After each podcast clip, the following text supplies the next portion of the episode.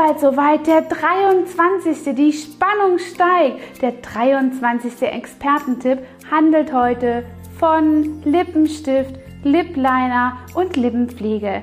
In der kalten Jahreszeit sind Lippen das dünnste Hautareal, was wir im Gesicht haben und überhaupt am ganzen Körper. Das einzige Hautareal, was übrigens unbehaart ist, neben Hände, Handinnenflächen und Fußsohlen.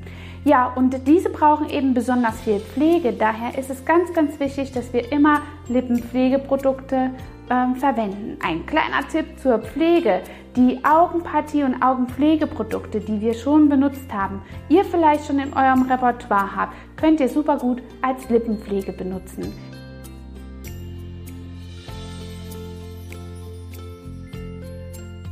Es gibt verschiedene Lippenstifte, die langanhaltend pflegend oder Klosse glänzend sind. Ähm, jeder von diesen Lippenstiften benötigt einen kleinen Helfer, das ist der Lip Liner.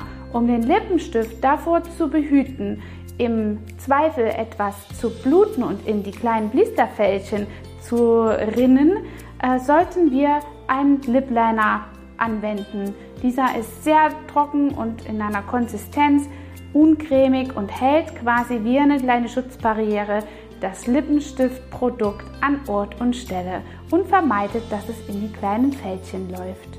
Also kommt immer vorbei und testet all unsere Farben, findet heraus, welcher Nagellack vielleicht auch zu eurem Lippenstift passt und folgt uns auf Instagram, Facebook oder anderen Social Medias.